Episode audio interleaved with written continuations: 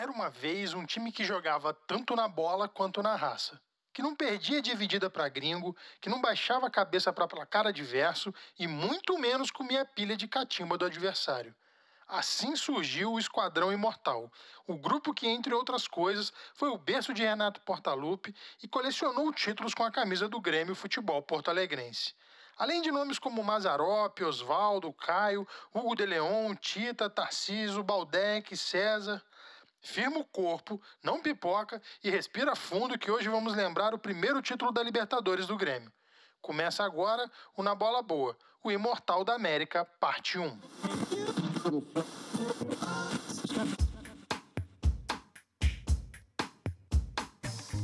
Quem pede recebe, quem se desloca tem preferência. Zagueiro de verdade não ganha prêmio Belfort Duarte. Se concentração ganhasse jogo, o time da penitenciária não perdia uma. Está valendo! Apita o juiz e tá valendo André Pinheiro, um supersticioso preso aos fatos, falando diretamente do complexo múltiplos na bola boa. Ou melhor dizendo, do meu quarto onde gravo esse podcast amável, apaixonante e repleto de histórias sobre o futebol brasileiro.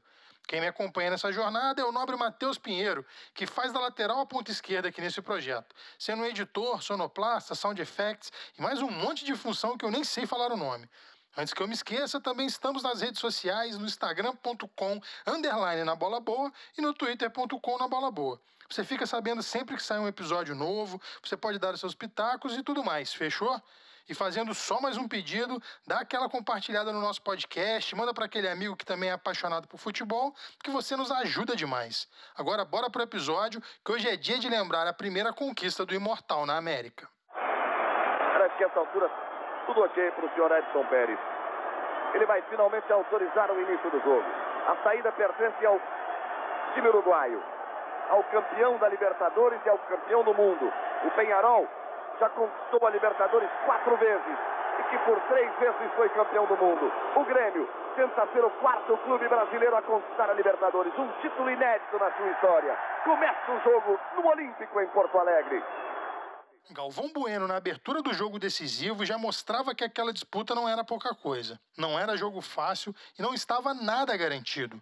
Mas antes de falar da final, precisamos falar de toda a competição e das grandes peças desse elenco. O primeiro que vamos lembrar era o treinador. Da Casa Mata, quem comandava o esquadrão imortal era Valdir Espinosa. Ele mesmo explica como fez essa combinação unindo pratas da casa com jogadores rodados e com alma da Libertadores. Nós tínhamos muitos jogadores que tinham vindo da categoria de base do Grêmio. Não é? Nós tínhamos o Paulo Roberto, o Baidec, o Renato, o, o Bonamigo, que era um reserva imediato, um décimo segundo jogador. O Mazaroff, De Leon, grande capitão. E alinhamos técnica e força. Era uma equipe que sabia que no momento que a técnica não tivesse naquele dia, né? O famoso dia, né? Esse dia está tudo errado. Mas a força estava sempre presente. A determinação e a vontade de ganhar, essa estava sempre no jogo. Outro ponto que não podemos esquecer é que naquela época o formato de disputa da Libertadores era diferente. Classificavam apenas dois times de cada país. Eles eram divididos em cinco grupos de quatro times cada um, que jogavam entre si, e só o melhor de cada grupo passava de fase. Na segunda fase, os cinco melhores mais o campeão do ano anterior eram divididos em dois grupos de três, e o melhor de cada grupo estava classificado para a grande final. Na primeira fase, o Grêmio tinha em seu grupo duas equipes bolivianas, o Blooming e o Bolívar, além do Flamengo. A estreia foi com um empate em 1 a 1 contra a equipe carioca jogando em pleno estádio olímpico. Depois disso vieram os jogos contra as equipes bolivianas. No primeiro jogo, o adversário foi o Blooming, que o Grêmio venceu sem surpresas por 2 a 0.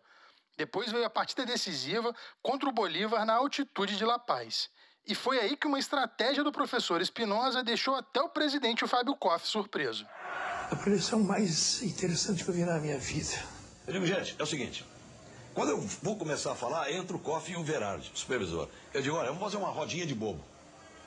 Quatro e pegamos a bola. Quando eles chegarem, a gente fica só tocando a bola, deixa eles na rodinha. E não vamos nos preocupar em jogar. Vamos só fazer essa rodinha de bobo bobo e vamos dar um chocolate neles. Vamos embora. O Costa estava sentando. Ele esse maluco está demitido. Verade, pô, o que, que é isso? Estamos jogando a vida aqui. Intervalo, eu digo, olha, aquela rodinha que nós fizemos, agora nós vamos fazer em direção ao gol adversário. Moral da história, nós viramos o jogo 2 a 1 um. E o Grêmio ganhou o jogo. Saiu atrás no placar, empatou e fez Nós terminamos correndo e, e o Bolívar terminou cansado.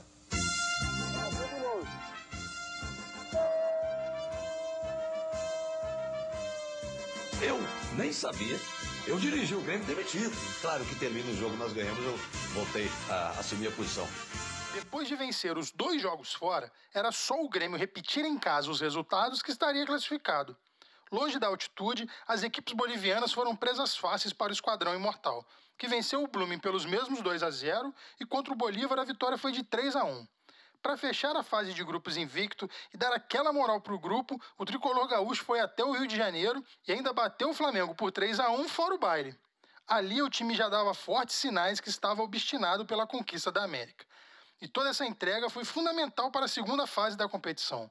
O Grêmio ficou no mesmo grupo que o Estudiantes de La Plata e o América de Cali. Estreou batendo os argentinos por 2 a 1 em casa. Depois perdeu fora e ganhou no Olímpico do time colombiano, chegando assim no último jogo contra o Estudiantes fora de casa, precisando pontuar. Pressão enorme que fez até a lenda Hugo de Leon lembrar dos mínimos detalhes do que aconteceu antes da bola rolar. Nunca vivi uma crise de pressão e de loucura como foi aquela. Ligações no hotel ameaçando o jogador, é curioso, porque quando eu atendi uma ligação e eles me falaram, falaram, não, gringo, não é contigo, é com os brasileiros. Eu digo, não, mas é meu time. Eu digo, você está ameaçando todo o nosso time. A partida contra o Estudiantes foi uma verdadeira batalha campal e o Grêmio estava pronto para isso. O primeiro tempo terminou empatado em 1 a 1. Na segunda etapa, o Esquadrão Imortal chegou a abrir 3 a 1, mas os argentinos conseguiram empatar mesmo com quatro jogadores expulsos. Com a segunda fase encerrada, o Grêmio terminou como líder do seu grupo e se classificou para disputar o título contra o atual campeão da América, os uruguaios do Penharol. César, que entrou no segundo tempo dessa partida e seria o grande personagem do jogo decisivo, tinha só um sentimento sobre esse momento. Todo aquele jogo do contra o Estudiante eu tive quase certeza que gente seria campeão. O primeiro jogo da final mostrou bem o quão difícil seria para o Grêmio conquistar a sua primeira Libertadores. O Penharol não era só o atual campeão da América, mas também o campeão mundial. O time uruguai estava entrosado e habituado a grandes jogos. A batalha começou com um confronto em Montevidéu, no Estádio Centenário, com a presença de mais de 70 mil torcedores. Mas toda essa pressão não conseguiu intimidar o time brasileiro, que abriu o placar com Tita aos 15 do primeiro tempo. Atenção. Pé direito de Tarciso. Gol!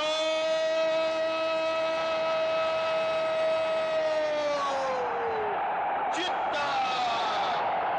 O escanteio de Tarciso copiou a defensiva do Penharol.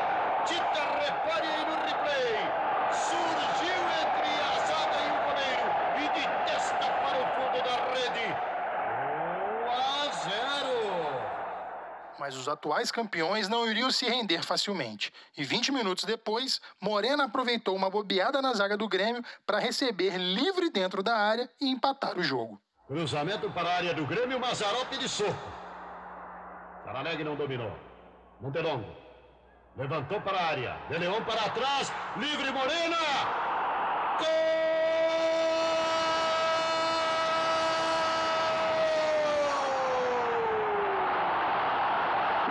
Empata o Peñarol. Morena. 1 a 1. E assim chegamos aos números finais da primeira partida da grande final.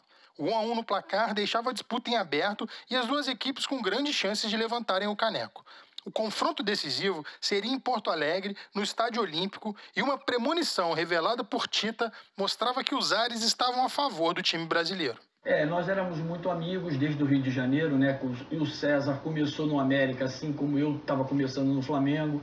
Nós éramos ali da Tijuca, então eu tinha uma amizade com ele, né? E quando, gente- quando ele foi pro Grêmio, que ele veio do Benfica, a nossa, as nossas famílias sempre se reuniam. Só que ele, com aquela adaptação de jogar na Europa e voltar pro Brasil, ele perdeu a posição pro Caio, esse que fez o primeiro gol. né? E nós estávamos em, durante a, a na semana do segundo jogo, nós estávamos em casa jantando. E a minha esposa falou para ele assim: Ô cara, ô César, eu sonhei que. Diga o nome da sua esposa. Eu sonhei que. que você vai fazer o gol da final. Aí o César falou assim: não, isso não existe, isso aí é invenção de maneira nenhuma. Eu tô na reserva já dois meses, o Espinosa não me bota para jogar e tal. A bola rolou no dia 28 de julho de 1983 pelo gramado do Estádio Olímpico em uma noite que entraria para a história. Logo aos 10 minutos do primeiro tempo, Caio abriu o marcador em um lance que ele se lembra muito bem como aconteceu. E o Oswaldo foi o fundo, ele cruzou e, né, e, a- e a bola estava quase perdida e eu vim de trás e dei um carrinho e fiz o primeiro gol. O Grêmio que está todo no ataque e agora a bola é aprofundada pelo lado esquerdo para o Oswaldo, entrou na área, tirou o rasteiro, chegou Caio.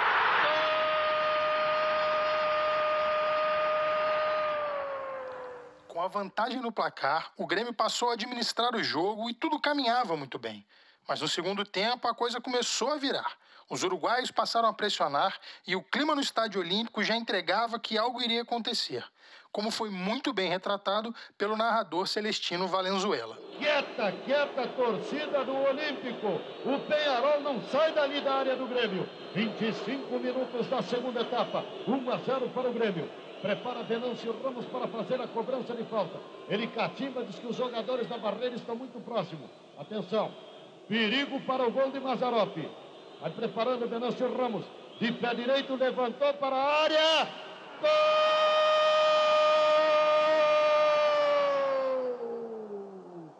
do Penharol. Morena, Morena, de cabeça para o fundo da Um a um. Morena mais uma vez apareceu para empatar e jogar um balde de água fria na torcida do Grêmio. Mas vocês lembram da profecia da esposa do Tita? Pois bem, da melhor maneira que um gol histórico pode ser contado, o historiador e gremista Peninha descreve nos mínimos detalhes os sete mágicos segundos que mudaram a história desse jogo. A coisa toda se passou em sete mágicos segundos. Aos 31 minutos e 53 segundos, Renato está encurralado junto à linha lateral. Tem a bola e a bandeirinha de escanteio à sua frente. Dois cães de guarda vestidos de amarelo e preto rosnando na sua cola. Aos 31 minutos e 54 segundos, o ponteiro encosta o bico da chuteira na bola e lembra sua obstinação desde os tempos em que comia o pão que o diabo amassou quando era padeiro em Bento Gonçalves. Aos 31 minutos e 53 segundos, quase de costas para o campo, de frente para a torcida, Renato sente uma luz divina percorrendo suas pernas e levanta a bola para si mesmo, desafiando o espaço e a lei da gravidade. Aos 31 minutos e 56 segundos, com a precisão geométrica de um arquiteto, ele consegue cruzar de puxeta uma bola impossível para a área do Penharol. Aos 31 minutos e 57 segundos, Fernandes ainda não se deu conta do lance de gênio. A quase 40 metros dali, o centroavante César arranca leivas de grama e, se, e move seus músculos em direção ao Nirvana. Aos 31 minutos e 58 segundos, Fernandes percebe que a bola vem na direção da área. Pressente que é tarde para esboçar a defesa, mas tenta movimentar cada nervo do seu corpo. Em vão, pois aos 31 minutos e 59 segundos a bola já está a milímetros da cabeça de César. O atacante arregala os olhos, se joga no espaço como um astronauta, desafiando a física, a lógica, a métrica, a retórica, a gramática, e encontra a pelota à sua feição, impulsionando de peixinho para as redes. Renato tirou da cartola um cruzamento, a bola passou por toda a área da equipe uruguaia e encontrou na cabeça de César a sua redenção. O gol do título veio para lavar a alma da torcida e sacramentar o time que seria o campeão da Libertadores. Vamos ouvir o gol do título do Grêmio na voz da lenda Celestino Valenzuela. Cobrança de arremesso manual para a equipe do Grêmio, próprio Renato para cobrar. Cobrou agora para Tarcísio, outra vez para Renato. Renato levanta para a área. Chegou lá o César. Gol!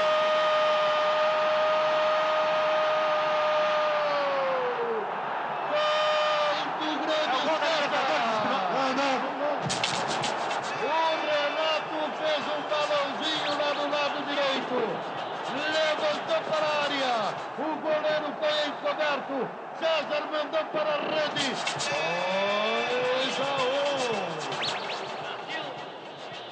Depois disso, ainda teve tempo para a expulsão de Renato Portaluppi, que na época ainda não era o gaúcho, e muita disputa em cada lance dentro de campo. Mas nada seria capaz de tirar aquele título do Grêmio. Até que o juiz ergueu o braço e a tão sonhada conquista da Libertadores virou realidade. Salazar aprofundou para a área, tirou o Baidec, a bola bateu, o já está marcando, o Bandeira está sinalizando o impedimento do ataque do Penharol. Nos descontos aí, terminou a partida. Termina, o Grêmio é campeão da América.